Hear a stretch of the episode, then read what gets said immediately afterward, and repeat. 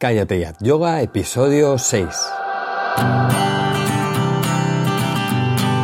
Bienvenidos a Cállate ya Yoga, el podcast en el que hablamos de yoga, de la práctica, la teoría, las escuelas, los maestros, las posturas, los libros y todo lo relacionado con esta maravillosa práctica. Queremos hablar de yoga de manera normal, con los pies en la tierra y con sentido del humor. Hablar de yoga en definitiva como si lo hiciéramos de cualquier otro tema. Soy Jorge Caballero, un practicante de yoga más que también imparte clases desde hace tiempo.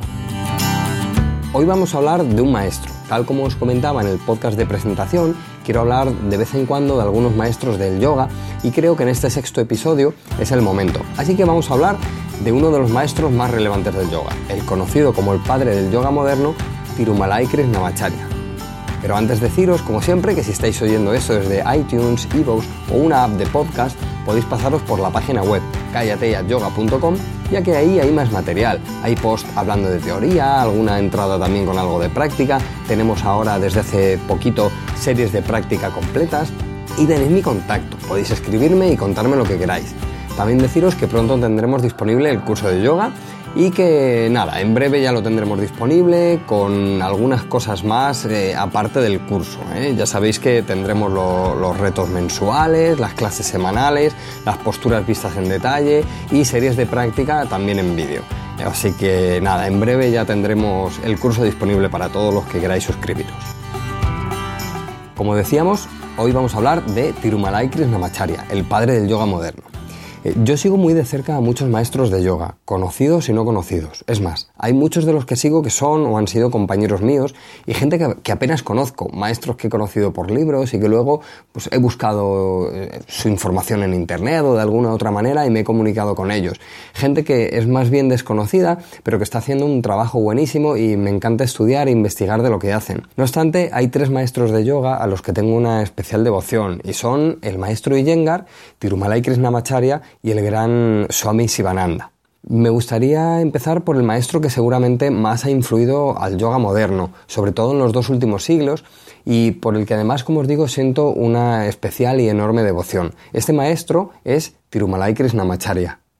Quizá ni te suene de nada, pero hablar de Krishnamacharya es hablar de un titán, un superhombre, un santo. Así que si no lo conoces, aquí te traigo eh, este podcast en el que vamos a hablar de él, para que puedas descubrir a este fantástico maestro de yoga del que vas a quedar muy sorprendido, de verdad. Yo la primera vez que oí hablar de él, como quizá os esté pasando alguno de vosotros ahora mismo, no tenía ni idea de quién era y pensé que quien estaba hablando de sus grandes hazañas exageraba, pero rápidamente me, quedé alucinado. Krishnamacharya fue el maestro de algunos de los yogis más conocidos e influyentes de la actualidad, como el propio BKS Iyengar, eh, Patavi Joyce, el fundador de la Stanga Vinyasa, Indra Devi, muy conocida por hacer un trabajo quizá más suave, del tipo más cercano al Sivananda actual. Eh, también eh, enseñó al gran maestro Mohan, autor del clásico libro Practica yoga para el cuerpo y la mente, y otros más, ha escrito varios libros, o de su propio hijo, el fundador del Vini Yoga, TKV de Sikachar. Además de un sinfín de maestros increíbles y que aunque menos conocidos he tenido la oportunidad de ver el trabajo de alguno de ellos y se ve claramente la marca impresa de Krishnamacharya y es fantástico. Es curioso cómo a través de los años pudo enseñar a tanta gente que más tarde ha tenido tanto reconocimiento a nivel mundial, haciendo trabajos muy diferentes los unos de los otros. Y es que era una capacidad notable en Krishnamacharya el ver al que tenía delante y sacar todo lo mejor de él o de ella, y, además llevarlo a su máxima expresión. Cuentan sus discípulos versiones eh, tan distintas del maestro que a veces parece que se habla de personas diferentes. Y es que, a mi parecer al menos, él veía claramente cuál era el potencial de esa persona y sabía cómo tenía que ser para sacarlo a la luz. Así el maestro Yengar habla de él como una persona con un duro carácter que le exigía cada vez más y más, con una dureza altísima, y de, otros hablan de la dulzura de su enseñanza.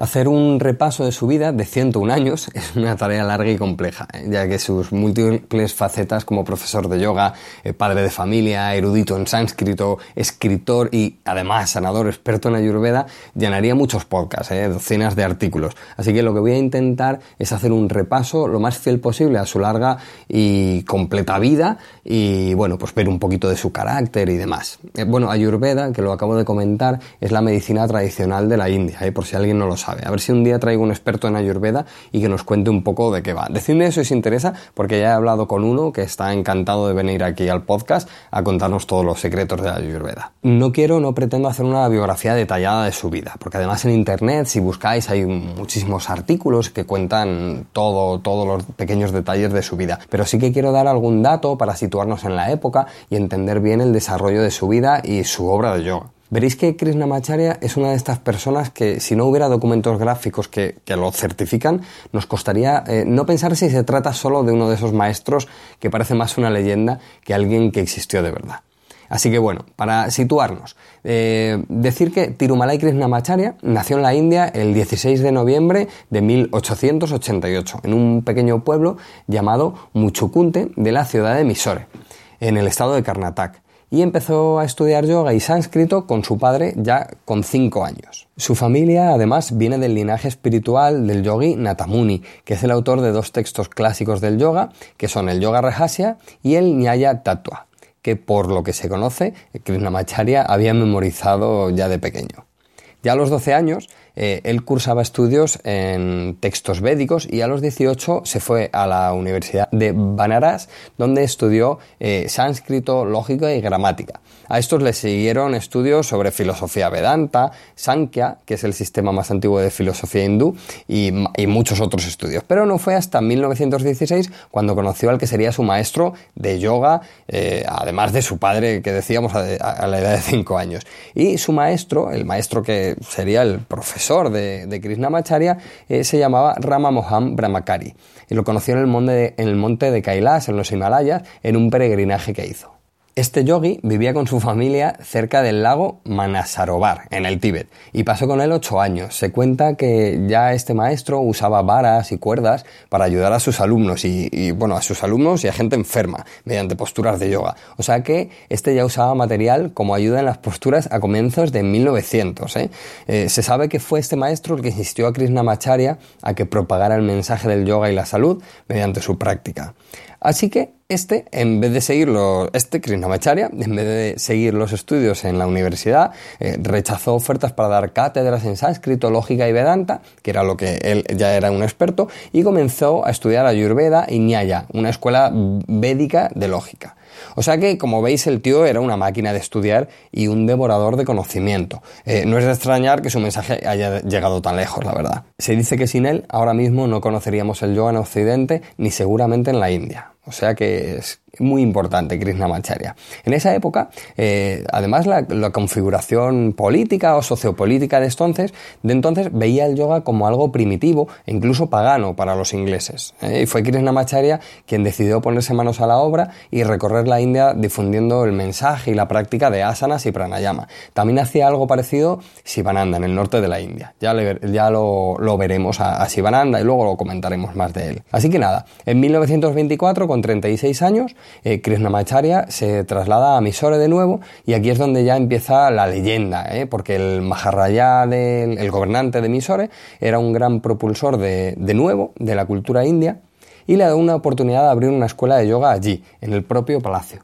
En este palacio, en el Palacio de Mysore, da clases más o menos de 1930 a 1955. Y es allí donde escribe además su primer libro, llamado Yoga Makarananda, Makaranda.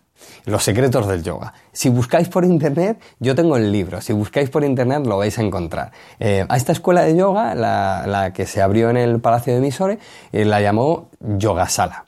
Hasta entonces había sido una época muy dura para Krishnamacharya, ¿eh? que incluso tuvo que, tuvo que trabajar en una plantación de café como capataz. Imaginaos a alguien con tantos estudios y alguien tan relevante eh, trabajando en una plantación de café, que es un trabajo muy honrado y, tan bueno como cualquier otro, pero claro, alguien con tantos estudios, eh, pues hombre, que no esté dedicado al yoga al 100%, pues es una pena, porque él al querer promover el yoga tal como lo había prometido a su maestro, pues había rechazado muchas ofertas de trabajos más comprometidos que no le dejaban tiempo para ir haciendo sus demostraciones de asanas por todas partes. Así que, bueno, pues la plantación de café pues le dejaba un poquito más de tiempo libre.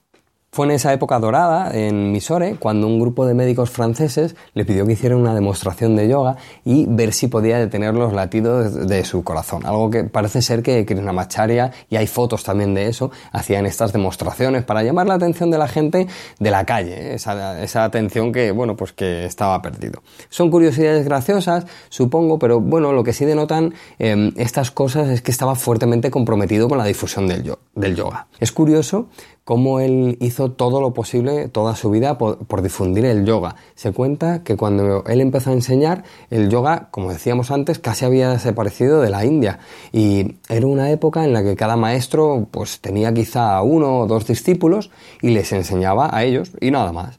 Y él fue en el sur y Sivananda en el norte quienes empezaron a coger a un grupo de alumnos mayor, eh, mayor de lo que había por costumbre, y se iban por la India haciendo esas demostraciones, utilizando asana y pranayama como remedio para las enfermedades y bueno, para las dolencias y, demás. Así que entonces eh, Krishnamacharya, en esa época donde ya ha dejado la plantación de café y ya está en el Palacio de Misore, pues le empiezan a llegar algunos alumnos y casos terapéuticos de todas partes, hasta políticos y gentes de la, realeza iban a, a, verle porque habían oído hablar de él y bueno, pues se ponían en sus manos para mejorar la salud a través del yoga y de la ayurveda. En esos años es también cuando en un viaje que hace con su alumno Patabi Joyce, eh, viajan a Calcuta y, en una antigua biblioteca se cuenta que encontró el texto conocido como Yoga Korunta, en el que se describe cientos de posturas conectadas mediante movimientos dinámicos o vinyasas. Y es a partir de ese texto donde se desarrolla también esta manera de practicar y de enseñar del maestro, y que tanto influyó, de hecho, en el estilo de Patabi Joyce, en el Astanga Vinyasa. Se dice que este, eh, Patabi Joyce, empezó a estudiar con Krishnamacharya a los 12 años tras verle precisamente en una de esas demostraciones en la calle. Así que fijaos la importancia de esos tours que hacía.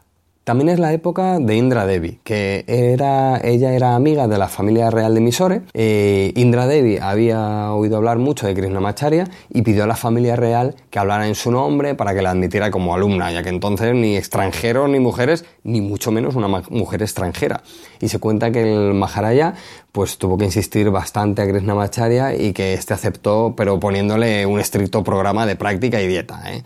O sea que al parecer Indra Devi lo superó con creces y bueno, tanto es así que al final en, un año, en, apenas un año, le pidió que empezara a enseñar yoga ella misma. Así que la práctica de Indra Devi es más suave que la manera de enseñar de Joyce o del propio Yengar, pero si veis sus series de práctica, eh, ya se ve de lejos la mano de Krishnamacharya en todas sus secuencias. Lo demás es historia, porque esta mujer es, increíble, tiene innumerables eh, libros, vídeos, la han entrevistado por todo el mundo cientos de veces y, bueno, es una máquina también esta mujer. Otro día hablaremos de ella y de su gran labor como difusora del yoga que, que sin duda la tiene. Y también comenzó su práctica con Krishnamacharya en esa época, pero como pronto le vamos a dedicar un episodio entero a Yengar y veremos su relación con el maestro, eh, se lo dejo, lo dejo pendiente, eh, para no alargarnos aquí mucho más con sus alumnos y bueno, pues comentar que nada, que este empezó a practicar con él porque la mujer de Krishnamacharya era la hermana de Yengar, vamos, que eran cuñados y por eso empecé a estudiar con él. Así, en 1952 se va a Madras a tratar el ataque cardíaco de un político y se establece con su familia después en esta ciudad. En estos años la familia real de Mysore ya había perdido su fuerza debido al colonialismo británico y Krishnamacharya dejó de tener su respaldo. Así que a pesar de que sus muchos eh, alumnos triunfaban con el yoga y tenían muy buena posición gracias a la enseñanza, no era tanto así para Krishnamacharya ¿eh? y ya en pues tuvo que ingeniárselas para encontrar alumnos empezó a aceptar a todavía más gente de la que aceptaba al principio, pues ya toda condición social, de salud, incluso con incapacidades, pero bueno, esto al final hizo que él eh, depurara aún más su técnica en cuanto a enseñanza de, yoga y, salud se refiere. Esto es lo que más adelante continúa su hijo, de Sikachar, y lo que enseñan en la actualidad en su escuela de, de Chennai, el Krishnamacharya Yoga Mandira. Este estilo eh, lo han venido a llamar Vini Yoga, en el que cada postura de yoga es adaptada minuciosamente a cada alumno y casi se enseña de, uno a uno, ¿eh? de profesor a alumno, como mucho dos o tres alumnos. Curiosamente, su hijo de Sikachar nunca estuvo interesado en el yoga, ni en el trabajo de su padre, hasta que un día eh, de Sikachar le habían contratado como ingeniero en Delhi y de camino a Delhi, pues nada, se paró a visitar a su familia unos días y presenció una escena en la que una mujer con aspecto de europea, eh, blanca, bajándose de un coche, comenzó a, gritar, maestro, maestro, y se lanzó hacia él y se dieron un abrazo, hacia él, hacia su padre, hacia Krishnamacharya. Claro, de Sikachar, su hijo, se quedó tan impresionado con la devoción de la alumna y la apertura de su padre, además, a darse un abrazo con la mujer en plena calle, que algo cambió dentro de él, rechazó el trabajo que, de ingeniero en el que se iba a incorporar en Delhi y le pidió a su padre que le empezara a enseñar yoga. Pero claro, Krishnamacharya, como no le hacía gracia que, gracia que ahora su hijo de repente se quisiera dedicar al yoga después de tantos años, le dijo que, vale, que sí, que le enseñaba, pero que le iba a empezar a enseñar a las tres y media de la mañana, para ver si iba en serio o no. Así que, por lo visto, pues estuvieron así con sus clases durante muchos años. Y además, eh, cuentan que, claro, como a las tres y media de la mañana estaban en la casa y era una casa pequeña, pues que al final casi todo el mundo, la mujer de Krishnamacharya y todos, pues terminaban un poco practicando. Así que, como veis, era un profesor muy estricto y quería que la gente se tomase en serio la práctica de yoga.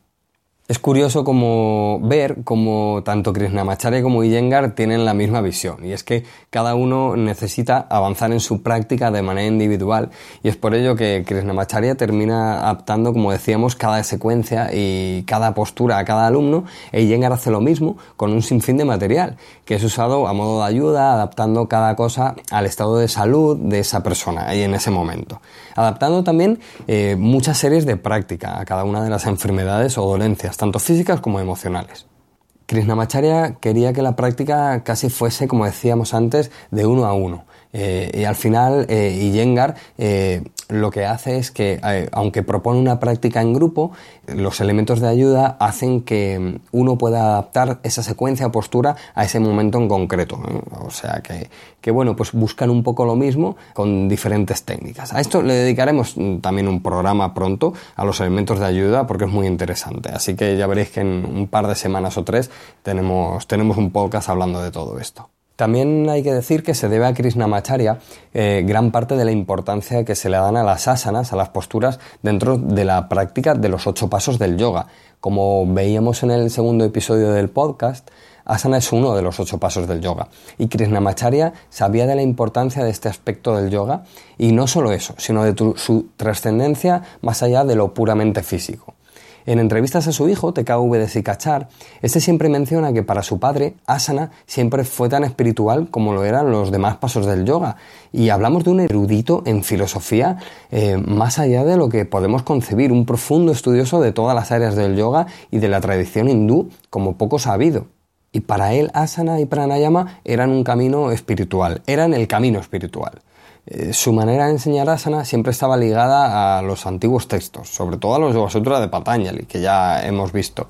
Y no veía la diferencia entre ese estudio de los Yoga Sutra, asana y pranayama. Así que incluso eh, a veces recitaba invocaciones durante la práctica de asanas.